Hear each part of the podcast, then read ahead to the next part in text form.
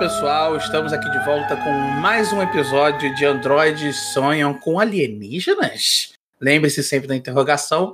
E no episódio de hoje a gente vai falar sobre um dos filmes que acabou virando o filme mais assistido do mundo em um certo tempo. Agora tá voltando de novo. É dirigido pelo grande James Cameron e está retornando aos cinemas. Provavelmente quando esse episódio tiver saído, a gente não sabe se vai estar no cinema ainda, mas enquanto ele está sendo gravado, ele está naquela semana de relançamento no cinema. A gente vai falar hoje de Avatar, o filme de 2009, o clássico épico de James Cameron, que a gente vai debater aqui hoje. A gente vai falar um pouquinho sobre os bastidores do filme, antes dele ser feito, a pós-produção. A gente vai falar um pouquinho sobre o que, que a gente acha desse filme, sobre esse relançamento, essa remasterização que ele passou, e também expectativas ali um pouquinho sobre o que a gente acha que vai acontecer no segundo filme, The Way of the Water, né, O Caminho da Água.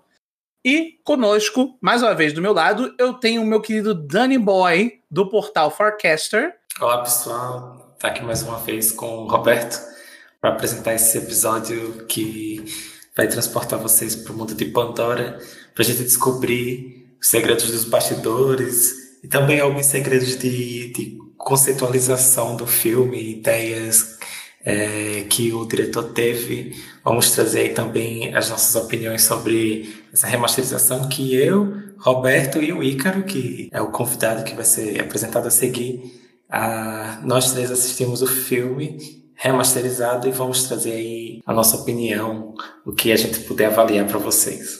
E como já foi adiantado pelo Danny Boy, hoje temos o grande, o maior de todos, um homem que está acordado para tudo. Ícaro Alves, apresente-se, meu Icaroso. Bom dia, boa tarde ou boa noite. Por que não? Esse podcast do Roberto não é feito de água, mas com certeza é o caminho, gente. ah! Meu nome é Ícaro.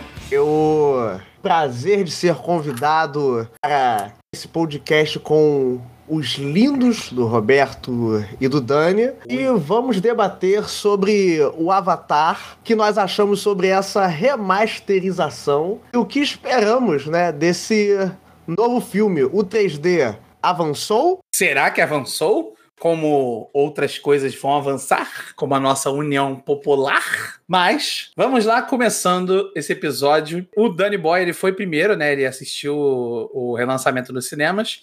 E eu fui com o Ícaro essa semana também, pra gente poder ver se realmente teve essa diferença. Mas antes de tudo, vamos voltar bastante no tempo e falar um pouquinho dos bastidores do Avatar. Porque, obviamente, o James Cameron, toda vez que ele lança um filme, tem que ser um evento, ele sempre tenta arranjar um jeito de evoluir com a linguagem cinematográfica, na parte técnica. Já os bastidores já tem bastante coisa interessante.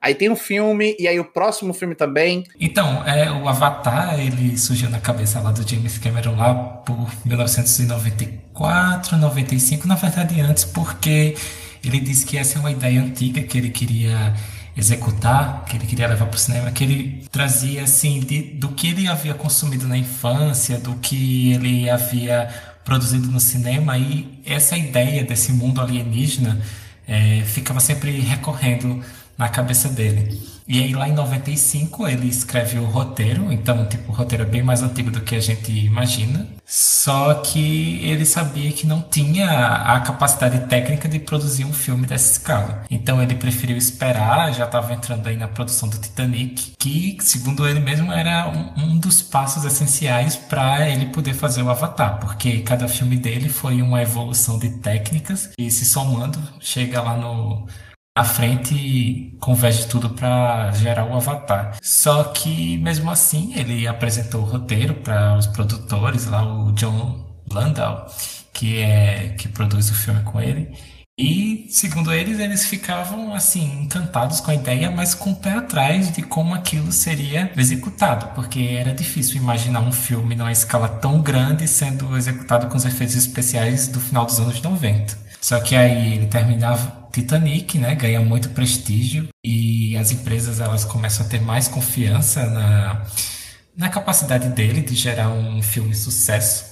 E aí ele diz assim: pronto, agora se eu tentar emplacar um avatar, eu acho que eu consigo. Mas ele foi sensato e disse: não, é, a tecnologia ainda não está boa o suficiente. Eu vou passar um tempo aqui fazendo algum documentário sobre vida submarina e depois eu volto a tentar fazer o Avatar. E aí lá para 2005 é que ele retorna com algumas ideias, como a captura de movimento dos atores e essa questão de criar um mundo totalmente digital para criar é, o mundo de Pandora.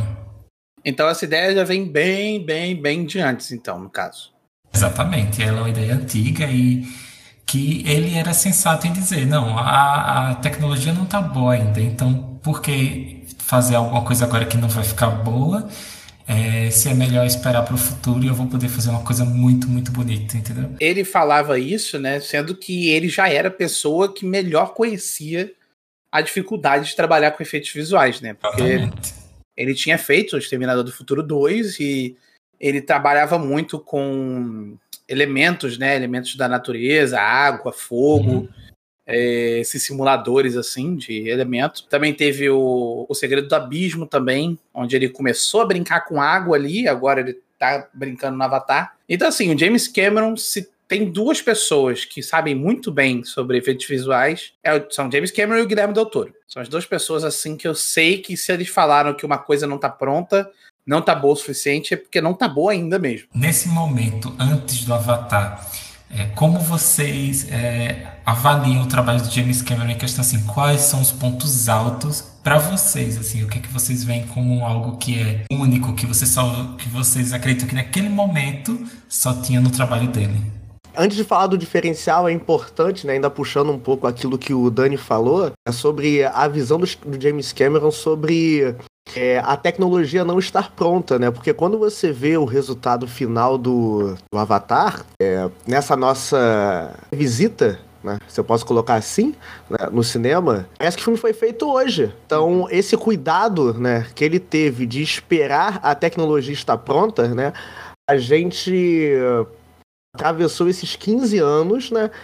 E foi até uma coisa que eu coloquei no, no meu Twitter essa semana. Parece que o filme feito hoje e uns filmes que tem seis meses atrás já estão defasados ao quê? Há cinco anos, parece. A liberdade que ele teve para poder criar esse universo, né? A paciência de esperar a gente tem esse, esse resultado. E aí, né, o que que fica pra gente? O que a gente pode esperar desse novo filme, né? É que ele vai avançar com a tecnologia, porque pelo menos, ao meu ver, é, o 3D ele ficou estagnado durante esses 15 anos. Na verdade, não 15, foram, foram 14, só tô, né, é, jogando pra cima. Que ele pode oferecer de novo esse filme, né, a, a forma da água. Eu tô lembrado que um dos primeiros efeitos de água que teve eu acho que foi em um dos filmes do Stargate. O Roberto ele pode me corrigir se eu, se eu estiver errado. Né? E uma das formas que eles tiveram para fazer o efeito da água foi tirar fotos de um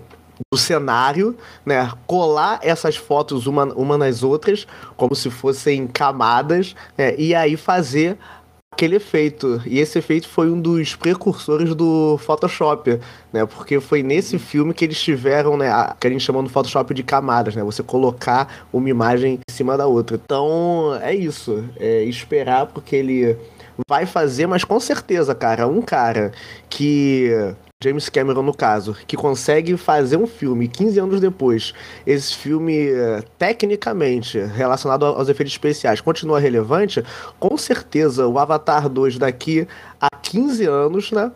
Vai parecer como se tivesse sido feito na época. É, eu acho que, como o pessoal, porque assim, hoje é, se a gente for entrar um pouquinho nessa coisa de efeitos visuais, da, da, qualidade do efeito especial hoje, tem toda essa treta, né, que tá rolando com a Marvel. A Marvel meio que tá maltratando os profissionais de efeitos visuais, então eles não têm tempo para fazer nada, eles têm que fazer tudo correndo. Então, assim, os efeitos visuais, muita gente acha que tem a ver só com é, o ano que a gente tá. Tipo assim, ah, gente, daqui a 10 anos os efeitos visuais estarão melhores. Isso não quer dizer que daqui a 10 anos a gente vai ter tecnologia suficiente para fazer os efeitos visuais melhores, mas não quer dizer que vão ser melhores porque vai depender de quem vai estar tá fazendo. Então, assim, dando na mão de um James Cameron, essa é a diferença. Até o, o, o Donnie tava falando, né, que o James Cameron não achou que era suficiente ainda na época, quando ele queria lançar, mas ele viu lá o Gollum, né, do Senhor dos Anéis, e aí ele viu que dava para fazer o, os efeitos especiais do jeito que ele queria. Então, assim, depende também da pessoa que tá cuidando do efeito visual, a pessoa que tá comandando ali a equipe. E o James Cameron, ele é conhecido por ser bem rígido, né? E aí também a pergunta que o Dani fez, qual que é o diferencial dele? Acho que o James Cameron, essa toda essa coisa que o pessoal hoje fala do Christopher Nolan, isso aí é o que o James Cameron fazia. Só que o que o. Aí é treta, né? Tô nem aí, mas. O que o Nolan ele promete, o James Cameron realmente fazia, sabe? Então, assim, o Nolan fica, ah, eu tenho que explodir um avião para fazer essa cena no Tenet. O James Cameron, ele realmente fazia todas essas coisas gigantescas, mas todas elas eram em prol da narrativa. Quando ele trazia essas, essas técnicas, o James Cameron ele avançava realmente essa parte técnica do, do cinema. Então, assim, toda vez que sai um filme do James Cameron, é um evento. E é do jeito que o pessoal hoje considera esses filmes do, do Christopher Nolan, os filmes da Marvel. O pessoal fala, filme da Marvel é um evento. Mas eu duvido, aí, é, é porque todo mundo sabe que eu gosto de, de tretar no meio do, dos meus comentários, mas tudo bem. Eu duvido que um filme da Marvel, Ultimato, ia ser esse evento todo se você não tivesse visto 500 filmes da Marvel antes. O James Cameron ele consegue fazer um filme evento sem você ter visto qualquer coisa do Avatar antes. Ele cria um evento em cima de uma ideia original, sabe? Então, assim, por mais que o pessoal fique falando do enredo de Avatar, que não acha que é original, que não sei o quê, Pocahontas, blá blá blá, mas ainda assim é uma franquia original. Ele não tirou de lugar nenhum, ela não existia, não era pré-existente. Então, assim, o James Cameron pegou Titanic. Titanic foi um evento. Tipo, eu lembro que o Fantástico fez mais de uma semana de especial sobre o Titanic, sabe? O Exterminador do Futuro também foi um evento. Então, assim, toda vez que sai um filme de James Cameron, você sabe que tá tendo uma, uma mudança ali no status quo do cinema. Eu ia dizer assim, é, Titanic é tão evento, né, que quando ele era exibido na televisão, ele era exibido em duas partes e tinha toda um, um, uma propaganda ao redor disso. Em uma noite você ia assistir a primeira parte, na outra noite você Sim. ia assistir outra, e tipo, você vê a grandeza do filme do James Cameron mesmo na televisão aberta. Então não era uma coisa que se limitava só ao cinéfilo só a quem curte a parte técnica, mas também ao grande público. Ele consegue envolver o grande público naquela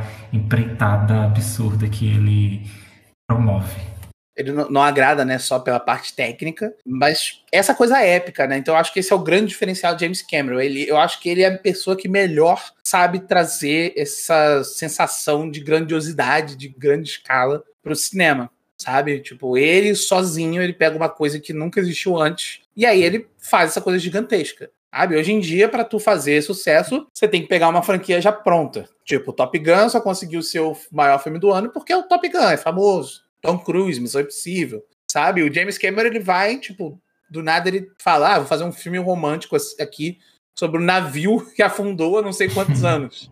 E aí é. ele faz, tipo, o maior filme do mundo. Não, e, e, eu não tô falando só o maior, tipo assim, em questão de qualidade. Ele realmente foi o maior filme do mundo em questão de escala, ele foi o maior. Em questão de bilheteria, ele foi o maior. Nas questões objetivas ali, ele foi o maior. Eu não tô dizendo que ele foi o melhor, mas em questão de maior, em tamanho, ele foi o maior em tudo que ele se propôs, aí... ele acertou, que você tá falando, né? Exatamente. E aí ele fez de novo com o Avatar. E Avatar teve até, na época que o Avatar saiu, muita gente até hoje fica com esse comentário: ah, não, o Avatar só fez sucesso porque por causa do 3D, do óculos 3D, não sei o quê. Mas mesmo depois que saiu o filme, todo mundo ficou enchendo o saco, porque anos e anos todo mundo começou a lançar filme 3D. E as pessoas odeiam óculos 3D. Então, se as pessoas tivessem mesmo é, é, ali só pelo 3D, elas não estavam voltando agora para ver o filme, porque tá todo mundo voltando e aturando esses óculos insuportáveis, que eu odiei usar óculos, mas ao mesmo tempo eu achei impressionante assistir o filme de novo na telona. Então, eu acho que realmente é mais questão da direção do James Cameron. Acho que ele é um excelente diretor também, sabe? O pessoal acha que a direção tá sempre é, a favor do enredo. Então tem gente que fala, nossa, a direção de James Cameron no Avatar é ruim porque a história é ruim. Tem nada a ver uma coisa com a outra. Tem, tem a narrativa visual e tem a narrativa do roteiro. A narrativa visual do Avatar eu acho incrível. É, se eu puder puxar um pouco o que você disse há um tempinho atrás, Roberto, sobre é, a lógica de mercado que você citou aí, os efeitos especiais da Marvel, né? Que são duas coisas bem distintas. É a lógica de mercado de uma empresa privada que é a Marvel, né? E a lógica de mercado de um um cineasta, né, que tem liberdade criativa, que não está pensando numa, numa lógica de mercado, mas sim está pensando em como a sua visão, né, do, do projeto que ele está realizando, ela vai ser liberada para o mundo. Né? Por quê? Teve o, até algo que a gente estava conversando essa semana, eu e você, né? Que o James Cameron falou que ele paga um prédio lá. O prédio da, da Fox é ele que paga. Então, né, ele é um dos poucos diretores que consegue ter essa liberdade de, de fazer o que ele quer. Então, o que, que a Marvel, como sendo uma empresa privada, ela quer? Ela quer o lucro, né? E aí, como é que ela consegue esse lucro? Ela consegue esse lucro jogando a maior quantidade possível é, de filmes, né? Tanto no streaming, filmes e séries, no caso que eu tô colocando aqui, né? Tanto no, no seu streaming quanto quanto no cinema. E isso, né, devido ao fato dela ter comprado a Fox e demitido muitas pessoas, né, isso sobrecarrega, né, os, as pessoas, os, os trabalhadores que estão ali, né, fazendo os efeitos especiais. Então, com certeza os efeitos não vão ficar lá essas coisas se você tem uma demanda de trabalho, né, é, enorme. E aí você tem a diferença do diretor que ele está pensando, a preocupação dele, né, é qual que vai ser o resultado final do filme.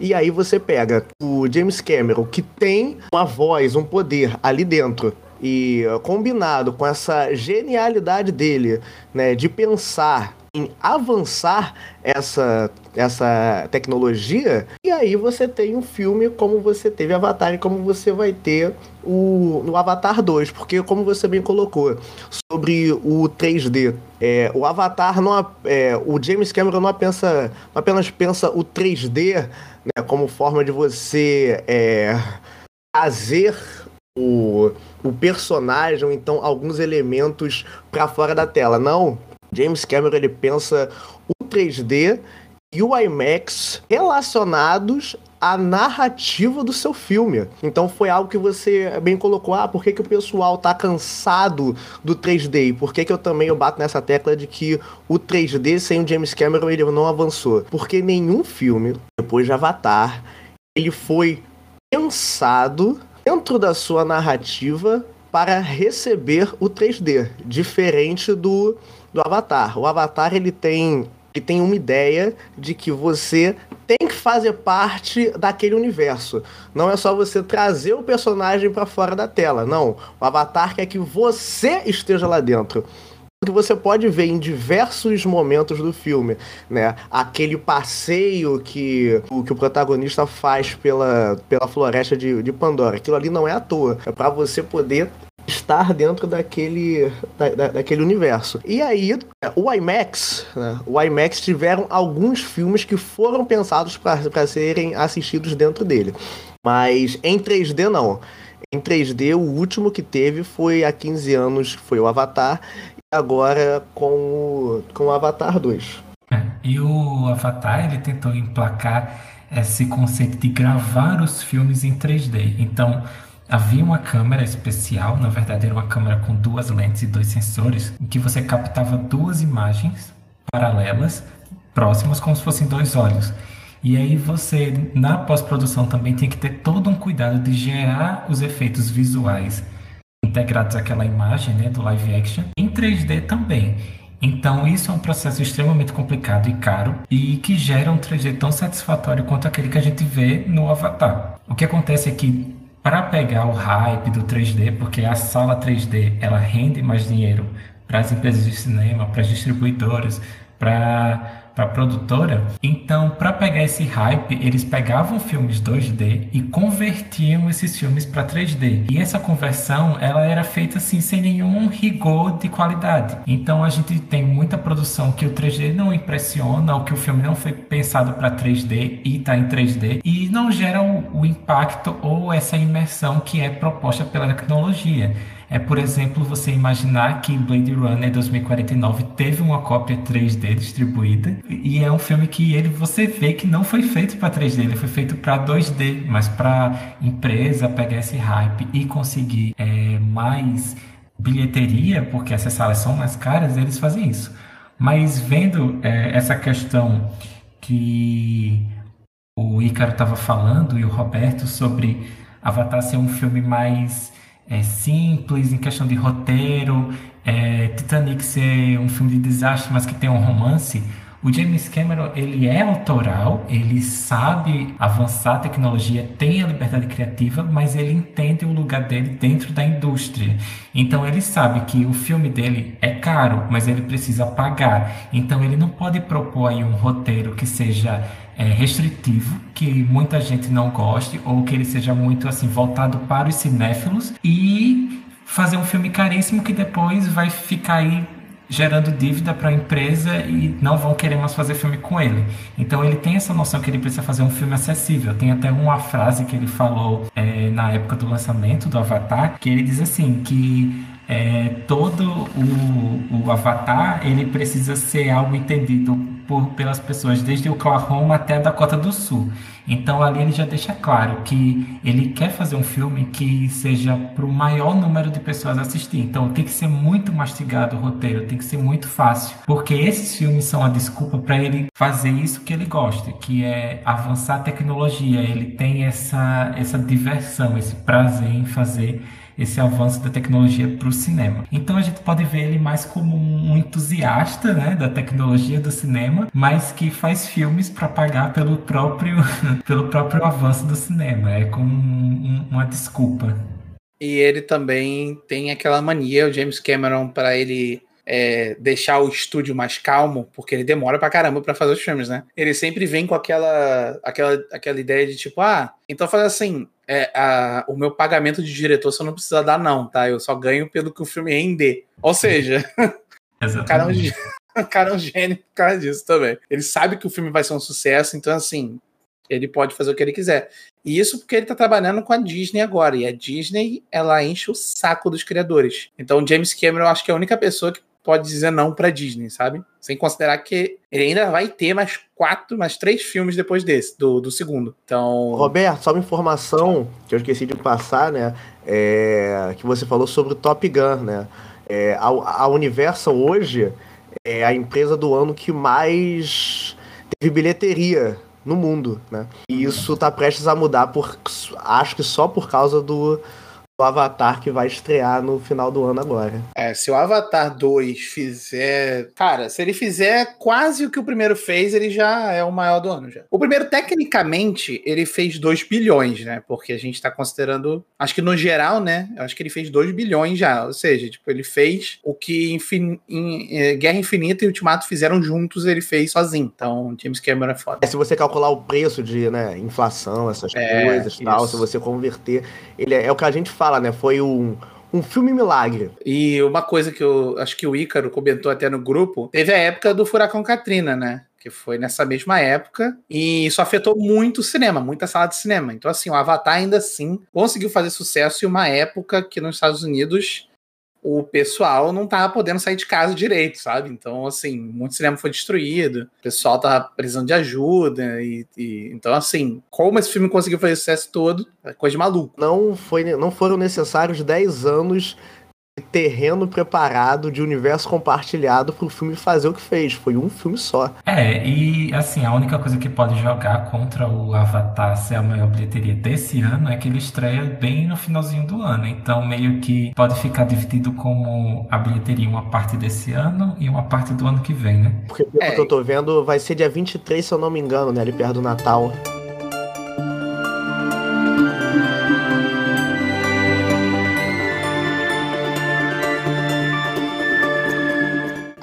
Falou um pouquinho da parte técnica, né? Um pouco dos bastidores. E, obviamente, né? O filme, o filme foi lançado em 2009.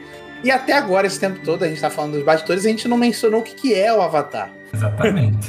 Mas assim, Eu acho que todo mundo que estiver ouvindo esse podcast provavelmente deve conhecer a história, né? A premissa, basicamente. Mas eu vou ler aqui a premissa oficial do IMDB, só para ficar mais direto ao ponto. É um militar paraplégico, é despachado para a Lua de Pandora, né? A Lua Pandora, numa missão única que acaba fazendo com que ele tenha que decidir entre as suas ordens, as ordens que tem recebido das pessoas, né, do governo, dos, do, da humanidade, porque no filme é, é, é, bizarro dizer isso, porque ficou, ficou muito estranha a premissa assim. Mas basicamente é sobre esse cara que ele é chamado para fazer parte desse projeto pra, nessa lua de Pandora, onde ele, ele vai fazer um trabalho de emissário de reconhecimento dessa população, os Na'vi, e para isso ele tem que usar esse avatar, que é esse corpo é, é, esse corpo onde ele pode meio que fazer um download da consciência dele dentro daquele corpo. Isso. Algo desse tipo. Mas é, o, o que, que me confundiu é porque, na verdade, tecnicamente, através de um diálogo dá a entender que a Terra não existe mais, não é isso? Não. Eu sabia que você era idiota, mas não a nível executivo. No caso, a Terra existe. No... Ela. Ninguém mora lá mais, não é isso? Não, o que acontece não, é que existe. o que falam no, durante o filme é que a Terra, o Dixon ele fala, não tem mais verde. Então a Terra existe, só que tipo a população deve estar morando em colônias no caso, então. O que você tem de burro, você tem de burro. Não, tem na versão estendida. É, o, a primeira cena do filme é o Jake na Terra, então é meio que um futuro cyberpunk bem perto de Blade ah. Runner, sabe? Então, tipo. Eu já tava criando teoria aqui pro segundo, pensando, pô, Seria legal nos próximos filmes as colônias e tal, ter uma guerra entre as colônias, o pessoal de Avatar, porque assim, eles meio que derrotaram o pessoal no primeiro filme, spoilers para Avatar, né? Que burro, dá zero pra ele. eles derrotaram os humanos no primeiro filme, só que o cara lá, o, o chefe, o Elon Musk lá, ele chegou e falou: Não, mas a gente vai voltar, isso não acabou. Então, assim. Interessante que essa cena ela tá só na versão que foi remasterizada. Na versão que foi lançada lá em 2009, ela não existe. Ah, não tem ele falando isso? Não, não tem. Cara, na minha cabeça tinha essa cena. Cara, na minha também. E é engraçado, né? É... Que até na teoria do Roberto, ele pulsa The Expense, né? Não, eu quero uma guerra entre as colônias. É, claro. Pô, mas seria muito interessante, porque assim, isso, isso a gente vai depois, a, gente vai teorizar depois, mas vamos lá. Foi como o, o Daniel falou, né? No início do filme é como se fosse um. Na versão estendida, claro é como se fosse um universo cyberpunk, tanto que na versão estendida o que tem é. aparece um pouco da vida do Jake. É, ele num bar, sabe? Ele arranja briga no bar também e tal. Então, assim, é como Pô, se. eu não vi a versão estendida, é, vou ter que ver agora. É como se fosse a Terra, só que uns anos no, no futuro. Mas, tipo assim, é, não tem muita coisa a respeito dela. Foca muito no, no, no Jay, que a gente tem essa ambientação, como o Dani falou mesmo, essa ambientação cyberpunk. Agora eu fiquei um pouco decepcionado em saber que eles mostram a Terra, porque eu achei que ia ser um segredo maneiro para deixar para os próximos filmes, né? Mas então e até por isso que ele que ele tirou da, da versão, né? Porque parecia desnecessário para a história, entendeu? Eu, pô, parecia muito descolado, sabe? E, tipo assim, pô, para botar um filme de três horas na sessão, né? Botar essas cenas aí, para mim foi inteligente tirar essas cenas, sacou? Até porque, né? Se for mostrar a Terra depois, né? Para quem não viu a, Terra estendida, pode ter essa surpresa também. E dá pra ver que na versão estendida eles não têm o mesmo cuidado com os efeitos visuais nesses momentos que se passam na Terra, ou esses momentos que ele visita lá a escola que a Signal Weaver ela ensinava, eu não lembro o nome do personagem dela agora. Ah, é a Grace, né? É, do, Isso, era, a doutora Grace. Doutora Sample. é. E assim, ele se passa em 2154, né? O, o Avatar. Então, pra gente ter uma ideia aí de se situar mais ou menos em que futuro ele é. E não fica evidente isso, mas se você assistir aqueles vídeos diários do Jake, embaixo tá lá a data. 2100, é, tal dia de tal mês de 2154 e tem a hora. E esse futuro ele é, é basicamente isso, assim, é a Terra é, cyberpunk e estão começando as viagens interplanetárias. Só que essas viagens, alguns, a, essas naves, elas utilizam alguns motores que são com supercondutores. E aí quando eles chegam em Pandora, é, eles descobrem o Nobitanium. Eu acho que creio que seja esse, esse nome, o Nobitanium, não é isso, Roberto? É isso. É um nome tosco assim. É tão difícil de obter que ele é Amitamion. Exatamente. E aí, É, o Nobitane. É isso aí, o é. É tão difícil que é o Nobitanium. Isso. É, não existe, né? Isso aí. Isso é, é Ah. criado pro. É sci-fi. Eu tava vendo e, tipo, esse termo já é, foi usado em outras histórias sci-fi, então não é a primeira vez que aparece. Devem ter chegado pro, pro, pro, pro roteirista, pro James Cameron. Você vai inventar um nome melhor. Isso aí é, é temporário, né? Claro! ele é um nome, é, é, assim, artifício que é utilizado para algum elemento que não existe na natureza. Então, por isso que a gente já deve ter visto em algum outro lugar. E aí, essa, esse elemento, esse mineral, ele é tipo um supercondutor. Então, isso interessa para a Terra para fazer é, naves mais rápidas, inclusive algumas naves que estão no filme, elas usam esses motores e também é, eles geram é, comunicação a- além da velocidade da luz através de entrelaçamento quântico, é, chips de superprocessamento. Por isso que na história do filme é tão importante que eles peguem esse mineral e usem, porque eles estão começando a usar esse mineral em várias coisas que faz parte da expansão humana para o resto do universo. Tipo, isso não fica muito claro no filme, porque o James Cameron escolheu ali mesmo partir já para o que era o foco da história, não deixar o filme tão cerebral assim. Mas essas ideias que ele desenvolveu, ele acabou lançando aí em outros meios. Tem os jogos, tem um que já foi lançado lá na época do lançamento do primeiro filme, vai ter um que vem agora. Tem alguns livros também, tem um livro que é explicando todo o universo de Avatar, então você vai ter ali detalhes sobre a biologia do planeta, sobre onde fica esse planeta, como essas naves funcionam, e é muito rico em detalhes.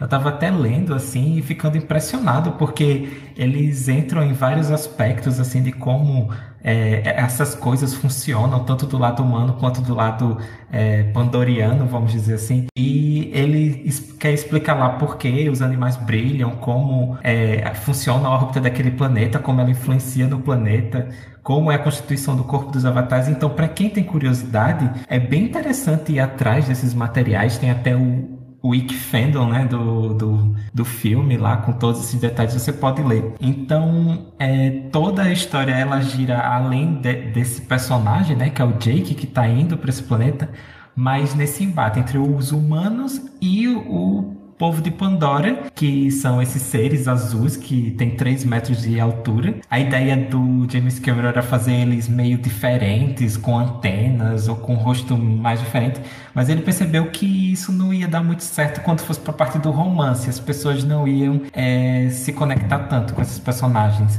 E aí ele preferiu deixar mais humanizado, mais humanoide. E a cor da pele, ele disse que é uma ideia que ele já vinha de muito tempo atrás. Inclusive, ele vinha desenhando várias coisas de Avatar lá, desde os anos 90, 95 até 2005, que é quando ele realmente começa a produção do filme. Ele mesmo desenhava é, esses seres. Então, é, o James Cameron, além de fazer os filmes, ele também faz as artes conceituais, algumas artes conceituais. Ele até lançou um livro tá, esse ano que é com várias artes dele e tem algumas criaturas que estão no filme do Avatar ele desenhou lá atrás. Então é interessante isso que a construção do universo vem de muito tempo e ele é um universo muito pensado. É, foram chamados biologistas, foram chamados astrofísicos, todos para se envolver nisso e criar é, toda a, a lógica do, de como aquele mundo funciona. Inclusive aquelas montanhas voadoras, eu achava assim, não, isso aqui é, é uma liberdade criativa do James Cameron para o filme.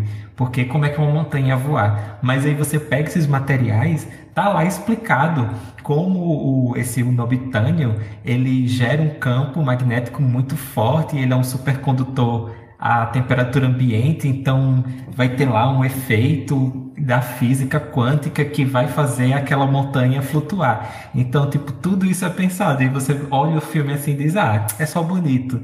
Mas tem toda uma ciência por trás. É bem interessante isso. Acho que o ponto alto do. Assim, o maior destaque do Avatar, que é uma coisa que, tipo assim, a pessoa pode reclamar do, do, do enredo, pode reclamar de atuação, qualquer coisa, mas as duas coisas que não dá para reclamar é, são dos efeitos visuais e da construção de mundo, porque a construção de mundo de Avatar é muito boa. Ele mostra tudo, desde a floresta ali, desde a mata, da fauna, da flora, você conhece os animais, você conhece as plantas, o comportamento delas. Então, assim, isso é uma coisa que eu, o James Cameron deu bastante atenção e dá para ver que ele passou bastante tempo pesquisando sobre isso, sabe? Só adicionando mais informação que o Dani acabou de falar, né? Tem outros dois materiais de Avatar muito bacanas, que a HQ do Avatar, um negócio super bacana que está no YouTube. É uma apresentação do universo de Avatar feita pelo Cirque de Solé alguém puder ver, Maneiro. é muito bacana, cara. Muito bacana mesmo. Tem os efeitos que eles fazem de água, que é como se fosse um slide projetado no chão. É lindo. Vejam, é muito, muito bacana. Um, um comentário interessante também sobre a construção de mundo é que vocês já pararam para pensar assim, onde fica é, Pandora? É a lua de algum lugar, né? Mas da onde? Eu não sei. Exatamente. Assim, eu tava procurando, né, sobre isso. Uma curiosidade, assim, mas... É, fica ao redor de Alpha Centauri. Na verdade, o planeta principal, né? Que é aquele que a gente vê no céu de Pandora, que fica bem grande no céu e tal. Pandora é uma lua daquele planeta. Então, a gente pensa assim, mas em algum momento é, Pandora vai passar por trás do planeta e aí vai ficar muito escuro, né? Porque é um planeta enorme, um, um planeta gasoso como Júpiter. E aí eu tinha isso na cabeça. Só que aí, se você parar para pensar, porque Alpha, Alpha Centauri é o sistema solar mais perto do. É a estrela, na verdade. É mais próxima do nosso sistema solar. E ela faz parte de um sistema binário. Então são duas estrelas. Então vai ter algum momento que o planeta realmente vai eclipsar aquela estrela, mas tem outra estrela para fazer é, a iluminação do, da Lua também, entendeu? Porque são do, dois sóis que ficam girando ao redor do outro ao redor de um desses dois sóis tem esse planeta e ao redor desse planeta tem Pandora. Então, tipo, tudo isso é, também era pensado. Não foi tipo assim, ah, o James Cameron pegou ali e disse, vamos chamar uma equipe criativa e dizer que é assim. Não, tinha também todo um sistema que é, projetava como era que esse sistema funcionava. E aí o céu que a gente assiste no filme é uma versão é, realista de como seria aquele céu se ele existisse. Então, tipo, em nenhum momento você vê a disposição das estrelas de uma forma aleatória. Eles não pintaram estrelas no céu, ou botaram a lua ali, ou a lua aqui, ou o sol ali, ou o sol aqui. Não, realmente eles calcularam onde estariam cada um desses astros naquele céu daquela noite e fazem os efeitos visuais do filme sobre isso. Isso é interessantíssimo. Nossa, não tinha parado para notar isso. Até nisso eles deram atenção. Exatamente.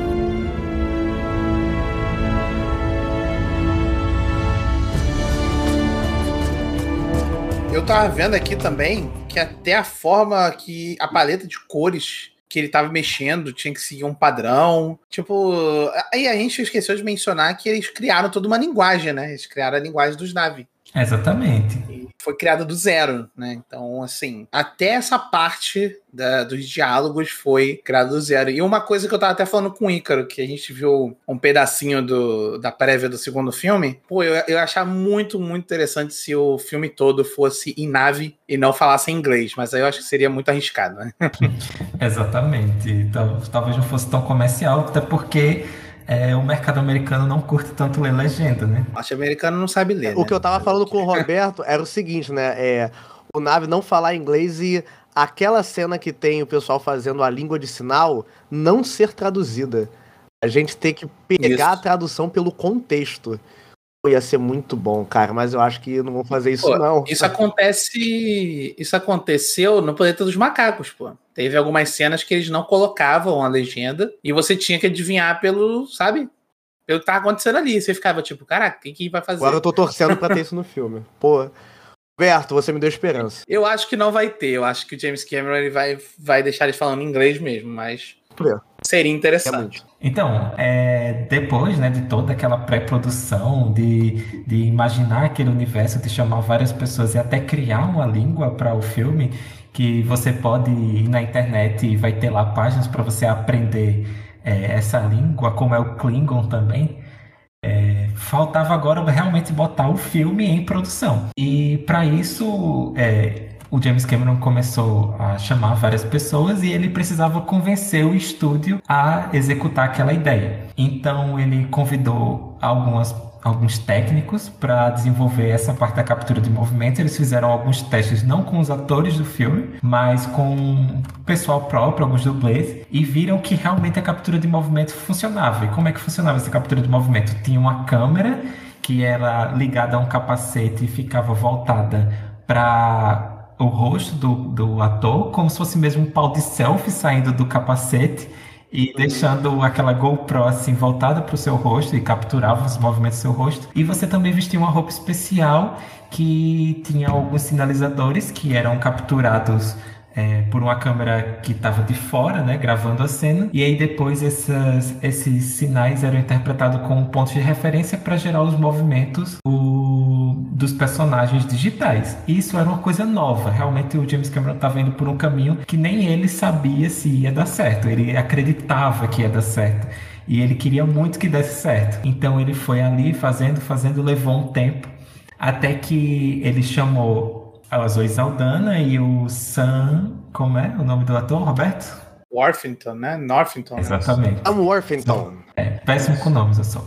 E aí ele chamou eles dois, é, fez um teste. O, o Sam não sabia nem sobre o que era o filme, nem quem era o diretor, depois que ele ficou sabendo de primeira ele não estava tão envolvido no projeto, ele não estava dando tudo dele, ele dizia assim, ah, se eu entrar, ok, se eu não entrar, ok também. Enquanto a Zoe já estava mais assim, tipo, eu quero esse personagem. E aí eles vão fazendo esses testes, agora com captura de movimento neles, e gera uma versão de teste. E essa versão de teste ela é exibida para um grupo de pessoas e para os executivos que vão aprovar o filme ou não. E aí os executivos dizem: não, agora o filme entra em produção. E aí começa toda aquela correria. Isso ali em 2005, para o filme ser lançado lá em 2009. Então, olha só, são tipo quatro anos para gerar o primeiro Avatar, né?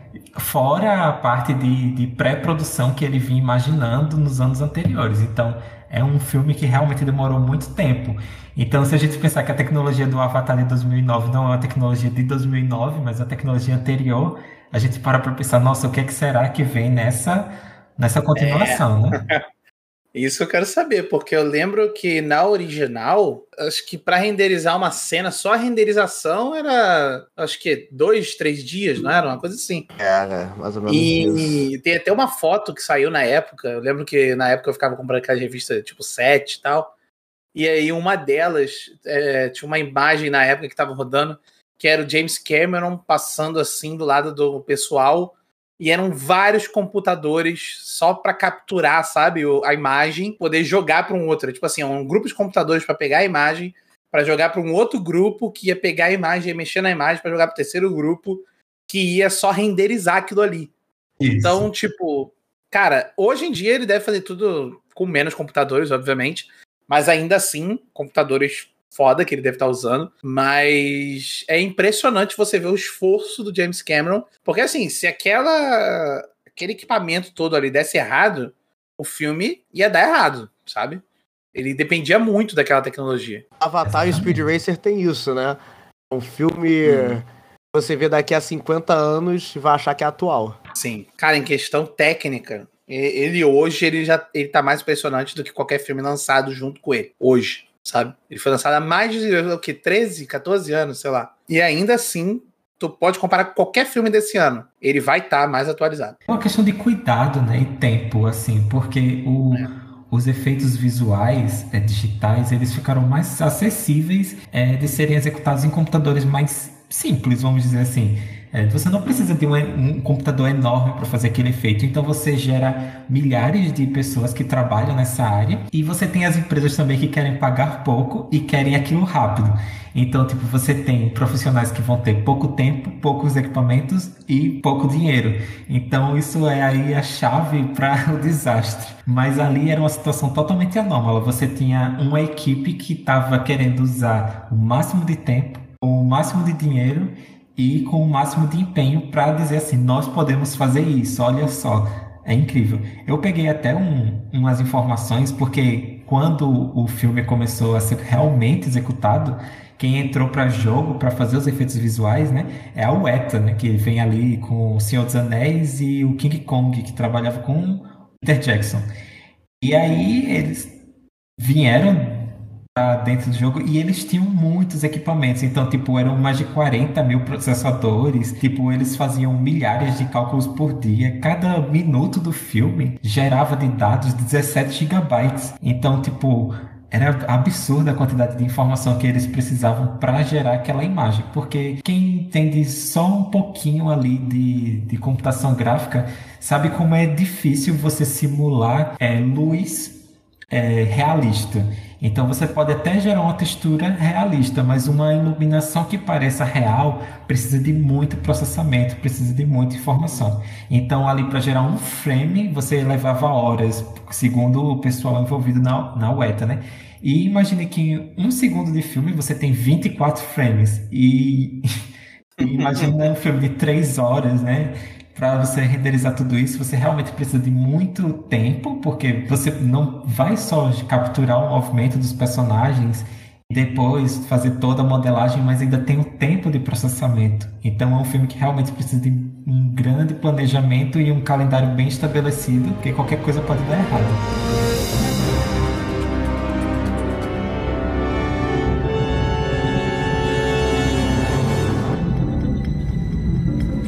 Só duas informações aqui, só dois tópicos aqui. O primeiro deles, só para lembrar que, junto com a UETA, a ILM, a ILM lá, da a Light and Magic, George Lucas lá, uhum. também ajudou no filme, né?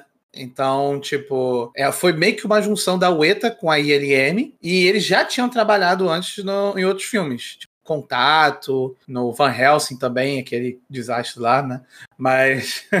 e uma coisa também que dá pra gente lembrar é que é o retorno da Sigourney Weaver trabalhando com James Cameron. Exatamente. Eles trabalharam em Aliens. E mais a outra coisa que eu ia falar, na verdade, era levantar um tópico que a gente estava debatendo também, é sobre essa coisa dos 24 quadros, né, do fotograma, do frame. O filme novo, aparentemente, ele teve fotogramas extras, não é? Ou eu tô errado? Aparentemente, o James Cameron fez, né, essa, como teve essa remasterização, ele deu essa mexida também na, na, na, na quantidade de quadros. E a gente estava tentando ver se a gente conseguia notar alguma coisa, alguma diferença. E aí o Dani e o Ícaro falaram que não afetou muito, né? Realmente, não deu para perceber muito. Ícaro, você sentiu alguma coisa diferente? Não, comigo não. Quando eu comecei a ver o 3D, eu fiquei é, com um pouquinho de dor de cabeça, mas aquilo ali, né, até, até para habituar né? Porque, porra, é a última vez que eu vi um 3D, eu sinceramente eu não me lembro. É, eu acho que faz anos, hein? Antes da pandemia que a gente viu 3D é. da última vez, porque o pessoal tinha parado de usar. Mas assim, eu só notei um pouquinho nas sequências de ação, aquelas que o James Cameron pausa e coloca em câmera lenta, sabe? Uhum. Nesses momentos, tipo, quando o Jake ele pula e tal, eu notei que tava um pouquinho diferente, tava, dava para ver melhor a imagem. Sabe? Tipo, no antigo, quando você via, você via aquele motion blur, sabe? Um pouquinho mais. Isso. Nesse aqui. Tem até um nome pra isso. É Gender. É, tem um nome, eu esqueci. É, tem, tem o motion blur, só que o motion blur é proposital. É aquela sensação tem... de imagem congelada, né? Que você tá vendo. Isso, é, filmes. exatamente. Isso. Essa, ela, ela é feita proposital. Mas tem também aquela coisa, já viu quando a câmera faz aquele pan, sabe? Ele, ele, ela vai. Ela faz ela vai viajando assim para o lado, Não, e aí você é vai vendo que parece que a imagem vai perdendo a qualidade, sabe? Então, esse negócio aí, isso aí é porque 24 quadros, né? Você não consegue capturar todas as informações em 24 quadros. É o suficiente para o olho humano, mas não são todas as informações. Quando a imagem é muito rápida, né? Aí ele fica muito evidente. Aí deu para ver em algumas sequências aí no, no filme novo, principalmente aquela cena lá que o Jake ele vai descobrir o, o, o pássaro, eu não lembro o nome do, da criatura, a criatura lá que vai se conectar com ele e tal.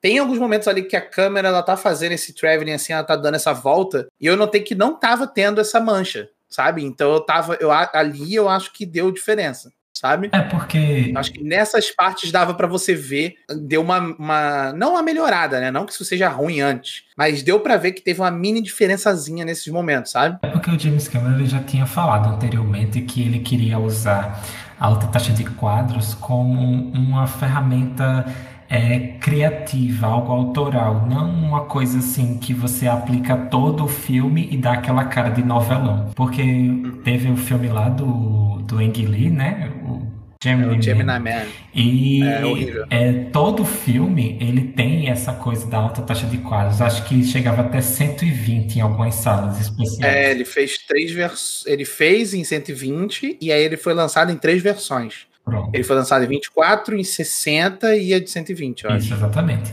E aí você sente que o filme fica com aquele movimento estranho, um pouco assim, é, novelizado, vamos dizer assim, é aquela coisa que você Fica tá fluido até demais. TV, né? E também os efeitos visuais não ficam tão bem em, em uma taxa de quadros tão alta. Então o James Cameron não queria repetir esse erro. Inclusive, em entrevista ele disse assim: não, eu quero usar a alta taxa de quadros só em alguns momentos que realmente é necessário é, você ter uma cena muito rápida e você precisa de mais é, frames para que aquela cena fique fluida, porque às vezes dá essa sensação, como o Roberto falou, de uma coisa meio travadona, uma, uma coisa manchada, assim, que muita gente já viu, mas não sabe é, explicar bem, porque é algo muito visual. Então, é, isso era um problema que ele queria resolver. Então é interessante que ele pensou nisso. Não é uma coisa que você vai no cinema e vai dizer, nossa, esse filme tá com a taxa de quadros parecendo um jogo, uma coisa assim. Porque eu fico imaginando que muita gente iria reclamar se isso acontecesse, como aconteceu com esses outros filmes. Mas, Isso aconteceu também com o Hobbit. é, O Peter Jackson fez isso também e o pessoal não gostou. O Hobbit foi Exatamente. absurdo. A gente pode até usar como exemplo como que o 48 quadros por segundo sendo utilizado é, sem uma preocupação com a, com a narrativa, ele mais te distrai do que te insere ali no universo, sabe? Por isso que muita, muitos efeitos até do Hobbit parecem mais falsos do que do Senhor dos Anéis, por causa disso. O Senhor dos Anéis, 24 quadros. Em 24 quadros, não é o jeito que o ser humano vê de verdade. É só o suficiente para o ser humano compreender a imagem. Então, assim, quando você coloca efeitos visuais em 24 quadros, o olho do ser humano consegue aceitar melhor. Ele tem aquela imagem de cinema, sabe? Aquela coisa. Sabe quando a pessoa fala, ah, isso é cinematográfico? Então, é por causa disso. Quando você aumenta a taxa e deixa no ritmo do olho humano, o efeito visual, obviamente, vai ficar muito mais na cara que um efeito visual. Porque tá no mesmo, na mesma frequência que um ser humano. E o efeito visual ainda não chegou nesse nível, sabe? Provavelmente o James Cameron vai ser a primeira pessoa que vai fazer isso, de fazer o efeito visual ficar tão realista a ponto de você nem saber que é um efeito visual. Tipo, as criaturas, tipo, as pessoas do Avatar, vê o filme e, obviamente, sabe que elas não existem e tal. Mas, por exemplo, a- o ambiente em volta, tem muita coisa que a gente nem sabe que é efeitos visuais. Eh, por exemplo, o cigarro que a, a personagem da Sigourney Weaver fica fumando o filme todo, aquele cigarro nem tá ali. Aquele cigarro é efeito visual, sabe? Então, muitas coisinhas pequenas o James Cameron foi botando, ele já chegou no nível que ele consegue incluir isso na imagem, não importa quantos quadros você use, sabe? Depende, depende sempre do diretor. James Cameron, isso na mão do James Cameron funciona. Outras pessoas, até pessoas tipo talentosas, tipo Peter Jackson, não souberam usar. eu queria mais informações assim de como essa nova versão foi gerada, porque eu procurei bastante na internet, mas não, não, não fica muito claro. Essa coisa da alta taxa de quadros, é, tem lá a empresa que fez, eu acho que é alguma coisa como Ocean Cut, o nome da empresa, alguma coisa assim. Mas eles não explicam como foi feito esse processo. É um processo de interpolação de quadros, tipo você tem um quadro próximo e um anterior e você cria quadros intermediários artificialmente, usando inteligência artificial, como a gente vê, por exemplo, nessas televisões que tem esse efeito de aumentar a taxa de quadro, ou eles realmente pegaram o arquivo original, porque assim, é difícil você acreditar que eles realmente foram atrás de todos os arquivos originais e regeraram esse filme, porque eram muitos arquivos. Dava, é, se eu não me engano, eram mais de mil gigabytes. Não, mil gigabytes é um terabyte. Era mais de mil terabytes de, de informação. Então você tem é, toda essa informação, você tem um projeto enorme e eles geraram essa imagem 4K novamente. Aí os canais de notícia noticiaram como a re-renderização.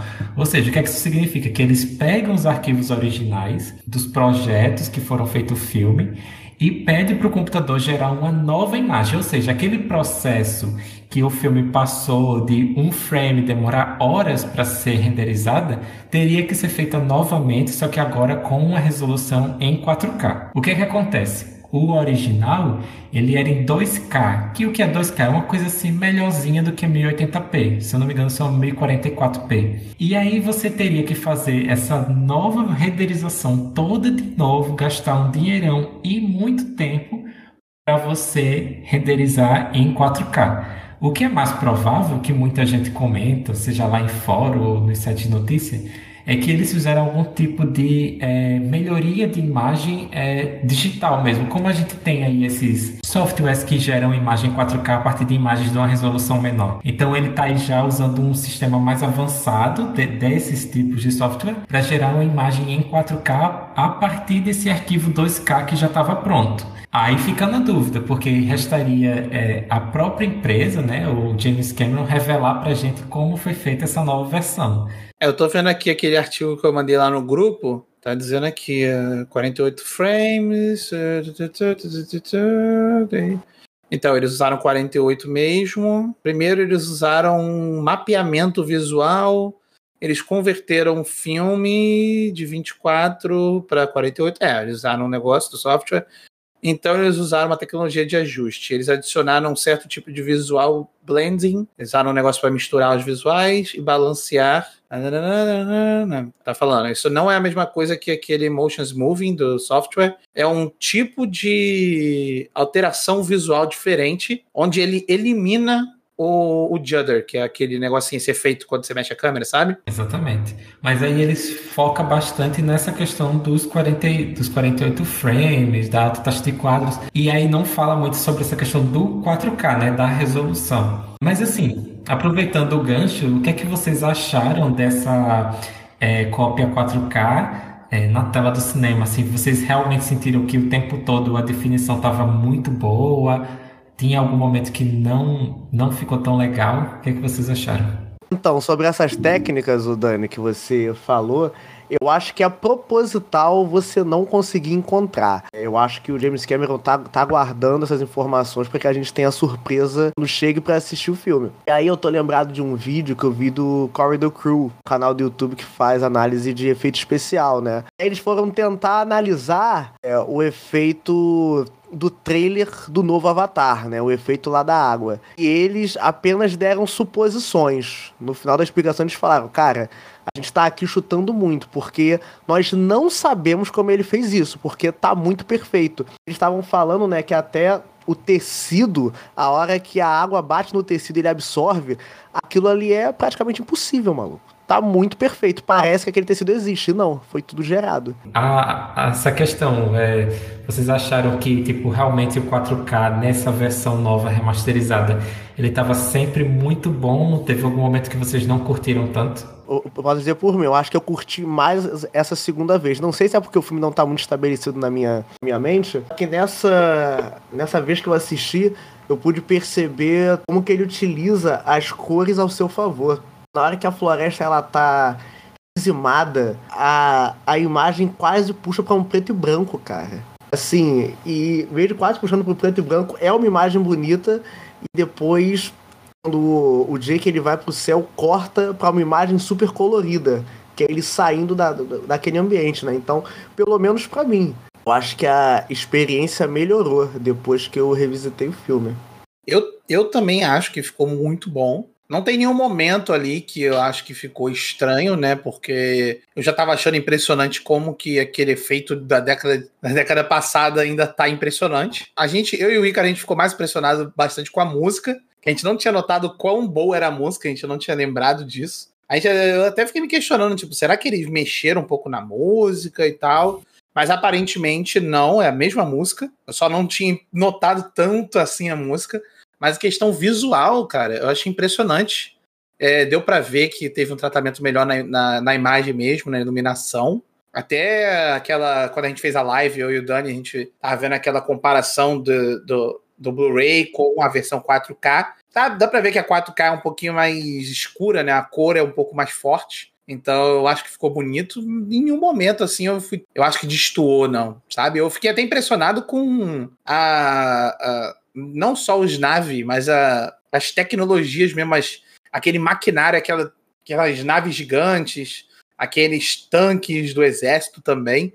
Nossa, eu fiquei impressionado em como aquela parte ali ele realmente dá essa sensação de, de uma coisa gigantesca ali, sabe? É interessante isso, assim, eu percebi que nas cenas que elas são digitais, nativamente digitais, né, que são essas cenas que eles estão nas florestas de Pandora, ou quando você vê os naves, assim, o corpo deles, o 4K ele ficou muito nítido, é aquela coisa assim bem evidente que a definição tá bem alta. Quando vai para a parte live action, que é mais o núcleo humano, eu percebi ali que tem uma quedinha de resolução.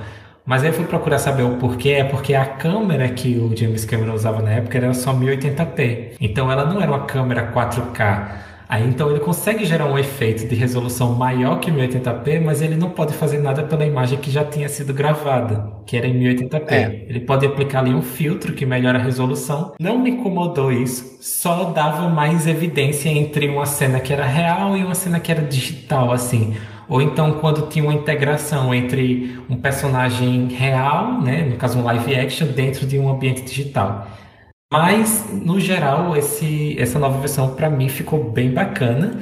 Tem também essa coisa da luz que você falou, porque eles fizeram um tratamento de HDR, né, que está em alta agora, que é você poder ajustar a iluminação em pontos diferentes da imagem. Então você pode ter uma planta e dizer aqui eu quero um brilho da tela muito alto, e você pode ter um fundo escuro e dizer eu quero que esse fundo seja tipo a tela totalmente apagada. Então essa coisa assim do tratamento da imagem no no geral, realmente ficou muito bom, vale muito a pena ir ver no cinema. Só não, não entendi porque eles fizeram um corte na imagem. No caso, o, a versão anterior era 16 por 9, né? Que pega como se fosse se a gente estivesse assistindo na televisão da gente em casa, cobriria toda a TV. E nessa nova versão ela ficaria com aquelas barras pretas.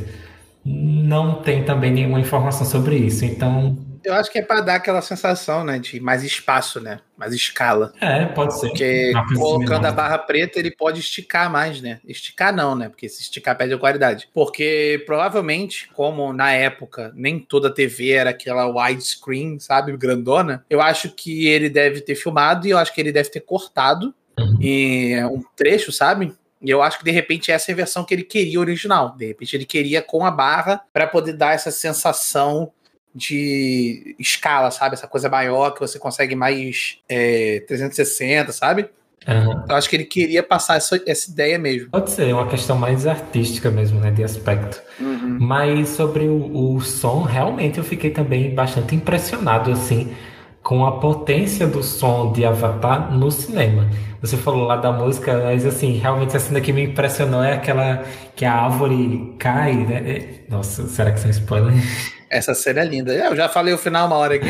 então, naquela cena que a árvore Lembrando cai... que o filme tem 15 anos. É. É... Exatamente. É porque não parece. É, né? né? Vocês aí preocupados, o pessoal viu ou não, né? O filme é tão atual, mas o filme tem 15 anos. É, e nessa cena, assim, você sente o impacto da árvore batendo no chão porque você, eles sabem usar os graves da, das caixas de som para fazer esse efeito é, no seu corpo, né? Você sente bastante interessante. É, teve uma remixagem nessa nova versão para Dolby Atmos, que também é outra tecnologia que está em alta. Então, antes você devia ter alguma coisa como 7.1 canais, nessa agora você tem 9.1 canais. Então, significa que o áudio ele está mais bem distribuído e quem sabe isso não ajudou a perceber melhor a música, né, ao redor. Agora tem uma curiosidade sobre a música de Avatar que tem até um vídeo no YouTube, se alguém quiser depois dar uma procurada, eu, a gente deixa o link em algum lugar, que é sobre uma doutora em, em música que ela foi chamada para fazer a trilha sonora. No,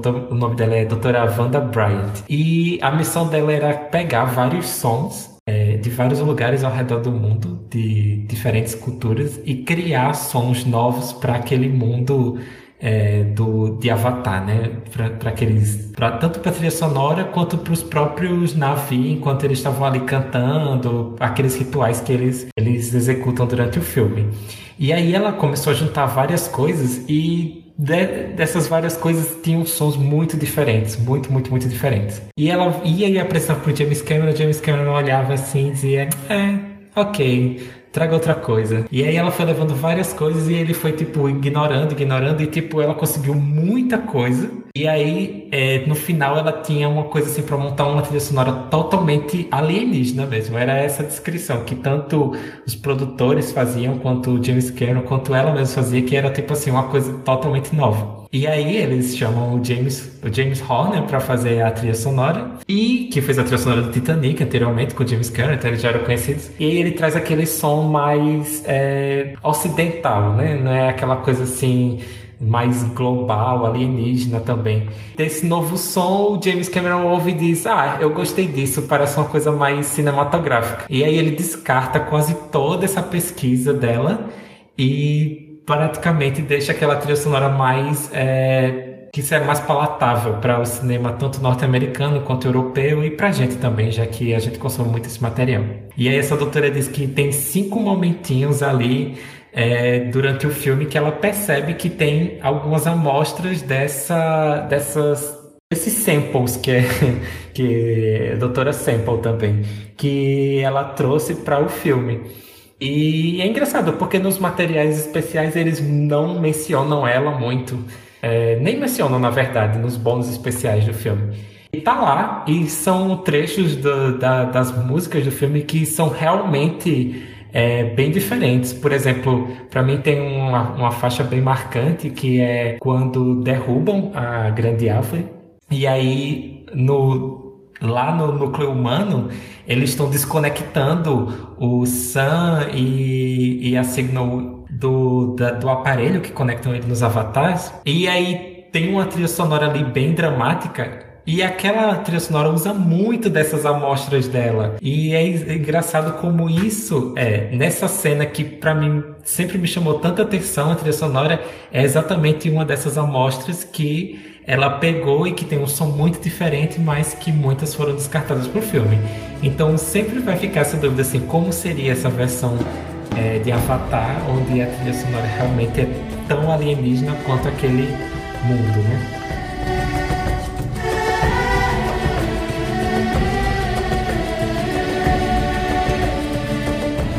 Pronto, e assim, depois do filme pronto, restava ele chegar aos cinemas. Eu queria saber assim, do Ícaro e, e do Roberto, o que é que vocês lembram assim de expectativa para Avatar antes de assistir o filme? Vocês achavam que ia ser um sucesso? Vocês já estavam com expectativa alta naquela época ou vocês nem ligavam para Avatar? A minha memória para aquela época eu não vou me recordar. Eu, cara, eu lembro para estrear um filme com muito efeito especial. Aí eu fui. Eu gostei tanto que eu revi umas as duas ou três vezes. Foi, foi o primeiro filme que eu vi mais de uma vez no cinema. Foi o Avatar. Acho que eu vi mais umas duas ou três. Que eu fiquei absurdamente impressionado com o efeito especial. Só que na época, né, eu e Roberto a gente mora aqui em Caxias. Aqui em Caxias costumava ter um cinema que era o cinema da Unigran Rio. E aqui não tinha 3D. Então é a primeira vez que eu vi o Avatar em 3D foi ontem. E, porra, experiência, cara, que experiência. Eu vi na época, eu consegui ver em 3D, eu fui. E aí, tipo, na época eu só fui ver assim mesmo, porque era o James Cameron. Eu fiquei, pô, o cara do Exterminador do Futuro. Eu não era nem por causa do Titanic, né? Eu, porque eu era fã do Exterminador do Futuro e ficava, pô, diretor do Exterminador do Futuro, pô, deve ser bom. Aí eu fui ver e, e tal. Aí quando eu assisti o filme, eu saí. Eu lembro que eu achei interessante, eu fiquei, pô, maneiro esse negócio e tal, mas eu não fiquei pensando muito nisso do 3D e que eu não sabia que o filme ia fazer esse sucesso todo que ele fez, né? Mas eu. Eu só gostava, minha única coisa era essa, minha única expectativa é que eu gostava do James Cameron na época, eu queria ver um filme novo dele, achando que ia ser o novo Exterminador do Futuro. É, eu também na época não consegui assistir no cinema. Na verdade, eu também não, né? Eu não consegui assistir no cinema, porque vocês já conseguiram. Mas é, eu consegui assistir depois no home video. E realmente para mim assim foi bem impressionante, mesmo na tela pequena, os efeitos visuais, né? Depois eu até consegui assistir em 3D quando é, tinha aquela moda da TV 3D, né? Que morreu de, de vez, não existe mais isso.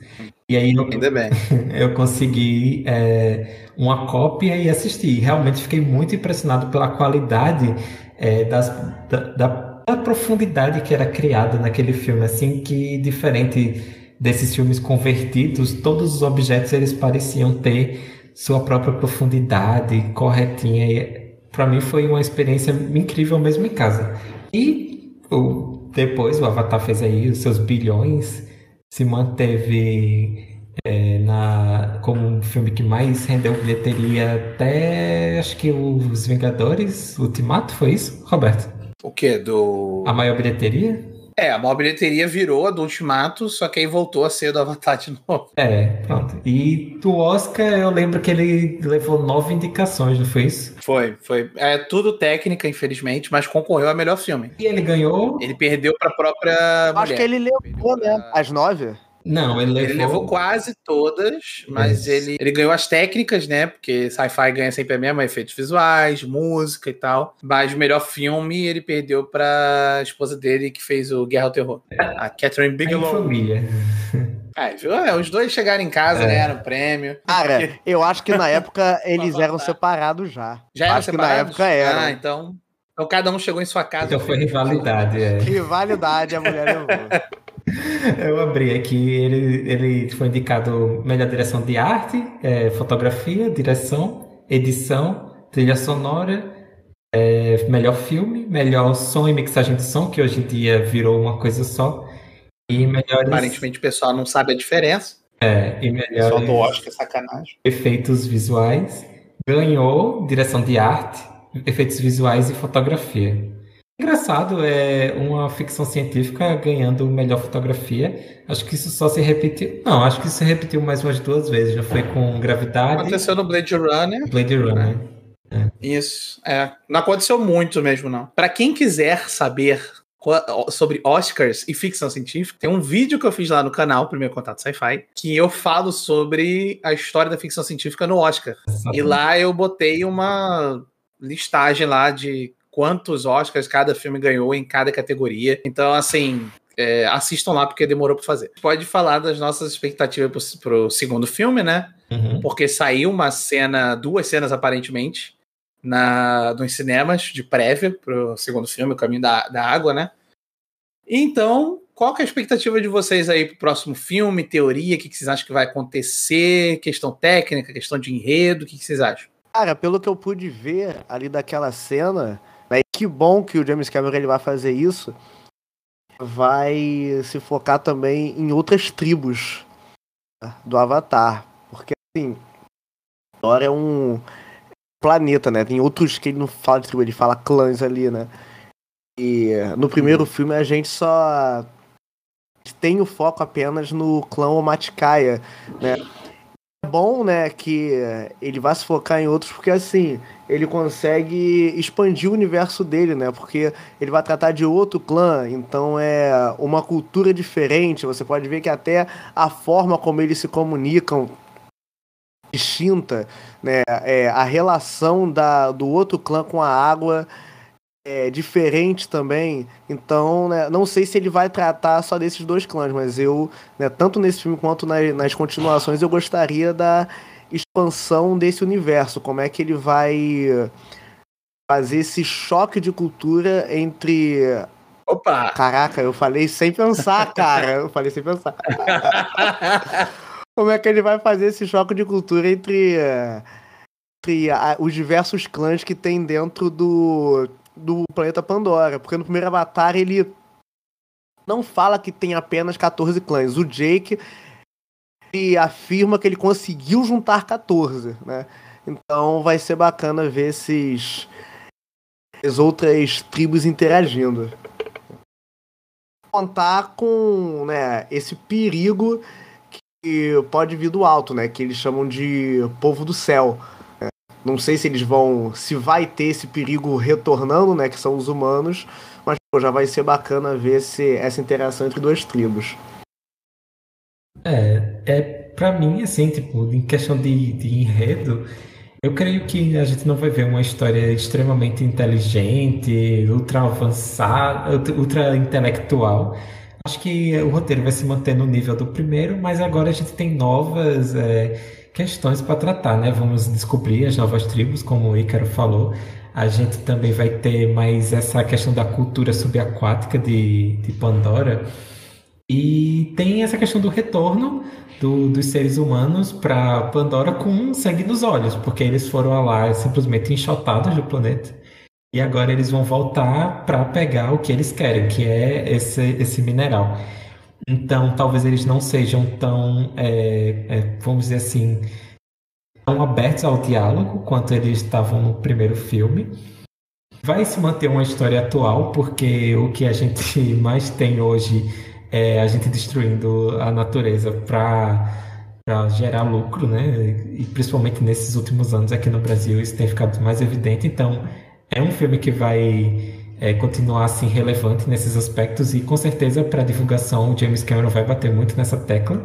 Inclusive eu espero que ele faça a mesma coisa que ele fez no primeiro filme, que é vir aqui junto com o Movimento Sem Terra, subir num, num, num, num carro de som e ficar lá falando pro Movimento Sem Terra que não é para destruir a Amazônia. Então vamos ver se ele vai fazer isso mais uma vez. É, mas em questão de tecnologia, é, eu acho que ele vai juntar agora dois grandes amores da vida dele, né? Que é o universo de Avatar, que dá pra ver que ele tem muito amor por esse mundo que ele criou. E gravações subaquáticas, que ele já fez o quê? Uhum. É, o Segredo do Abismo, Titanic, que são dois filmes que ele tem aqui ser o mestre, assim, em, em lidar com gravações subaquáticas. E agora ele vai associar isso com o digital, é, que ele já tinha feito no é. Segredo do Abismo. Mas... E ele fez Piranha 2. É, exatamente. Então ele tem. E um, e um documentário de submarino, não é isso? Então realmente ele é o cara que, que ele curte essa coisa da água. E como ele tinha prometido, e parece que vai entregar, ele queria fazer uma simulação de água muito, muito verdadeira. E por essas prévias que foram exibidas, realmente parece que ele conseguiu chegar muito perto disso, porque a água, por ser um fluido, é muito difícil de simular, mas parece que agora ele chegou muito perto de fazer uma coisa assim que você não sabe dizer se aquilo é uma água digital ou uma água artificial. Então acho que esse vai ser um dos grandes impactos do filme dele é, essa questão da água. O 3D eu não acredito tanto que vai ter muita, muita evolução em relação ao que já foi, até porque as salas não passaram por nenhuma grande atualização no, nos últimos anos e nem estão passando agora para implementar o filme dele, como tinha sido prometido, essa coisa do 3D sem óculos e tudo mais. Não aconteceu.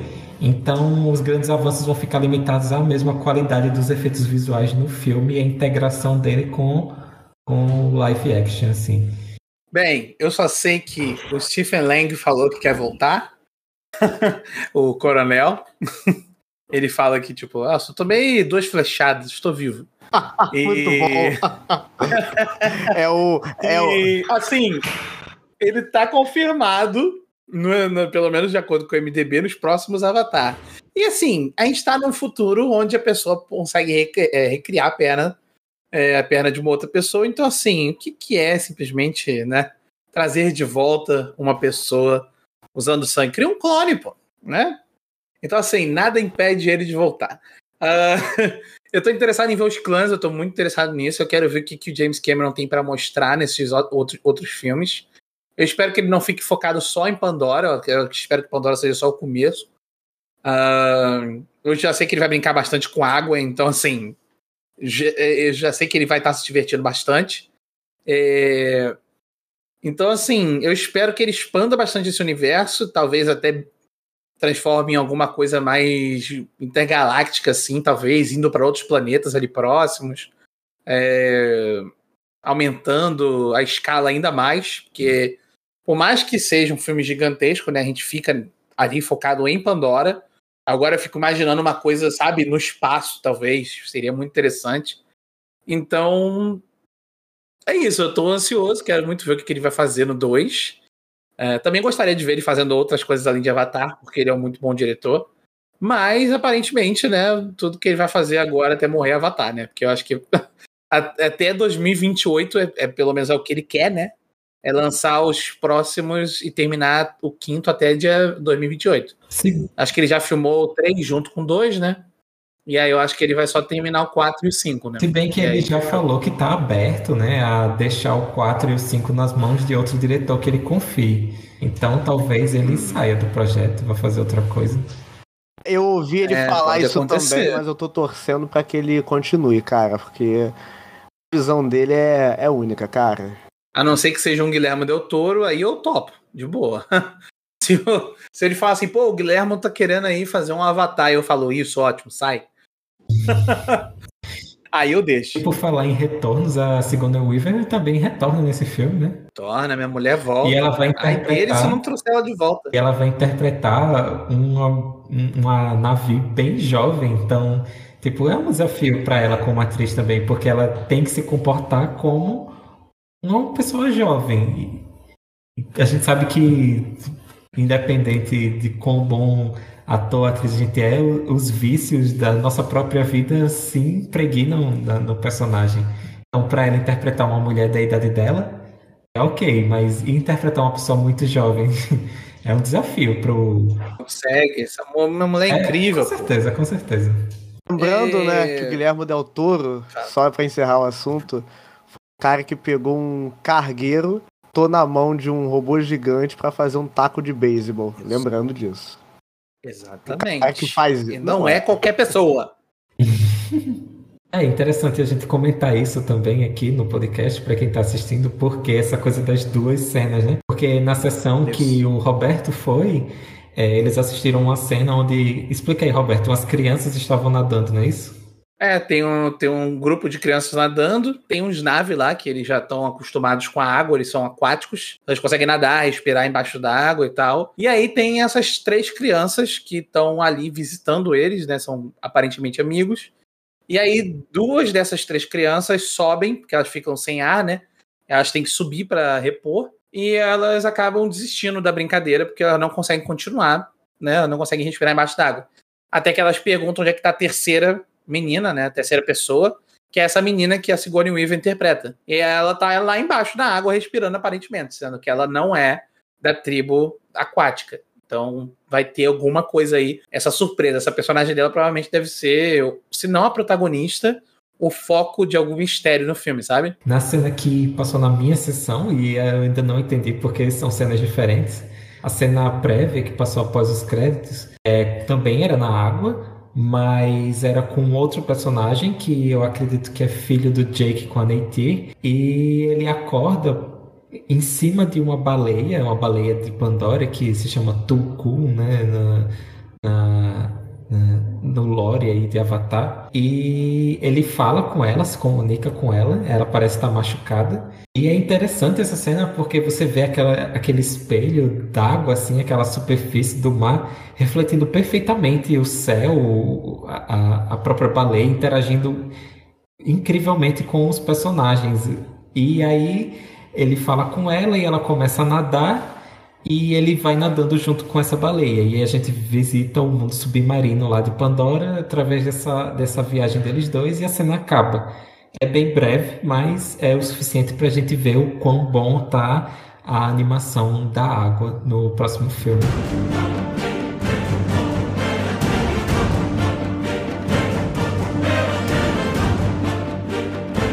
Então é isso, pessoal. Mais um episódio agora sobre Avatar. Quero agradecer de novo os convidados, de novo por estar aqui comigo. O Danny Boy do Fortal Farcaster, agradecer o Ícaro, agradecer quem tá ouvindo o podcast. O pessoal tá gostando do podcast, aparentemente, porque eu tô impressionado lá que o pessoal tá voltando e tá mantendo o mesmo padrão do primeiro episódio. Espero que tenham gostado desse também. Deixe seus comentários, mande lá pra gente, lá no Instagram, mande no e-mail também, primeiro contato cast, é, arroba gmail.com. Manda pra gente que a gente comenta aqui no próximo episódio. Então, pessoal, é isso. Vocês me encontram lá no Twitter com o Portal Farcast, é arroba Portal Farcast. Por enquanto tá lá. Estou pensando aí em levar talvez para o Instagram, quem sabe no, é, no próximo mês, não sei. É, é um projeto futuro. Vamos, vamos ficar de olho. Mas lá vocês vão encontrar notícias de ficção científica, a gente vai continuar aí acompanhando a divulgação do Avatar O Caminho da Água. Quando tiver alguma coisa nova de algum filme, alguma série, algum livro de ficção científica, lá vai ter algum comentário. Então, segue lá e também vocês vão me encontrar aqui junto com o Roberto no podcast Android Sonho com Alienígenas. Quero agradecer o convite deles e eu espero ter acrescentado alguma coisa, porque esses dois caras são duas pessoas muito preparadas, né? Então espero ter pelo menos acrescentado algo bom nesse debate aqui. Vocês podem me encontrar no Twitter e no Instagram. As arrobas são as mesmas. Visícaro, dois S e dois Os. Eu tô lá, dos sacos de filmes, séries, às vezes controversos. Com vocês a sua opinião. É isso, galera. é isso, pessoal. Muito obrigado. Até a próxima. Tchau. Tchau, pessoal. é sempre assim, então tem que. Bora de novo. E é isso, pessoal. Até a próxima. Tchau. Tchau, pessoal. Tchau, pessoal. Que Ewa esteja com você. Opa! Para! Tchau, pessoal do Ícaro.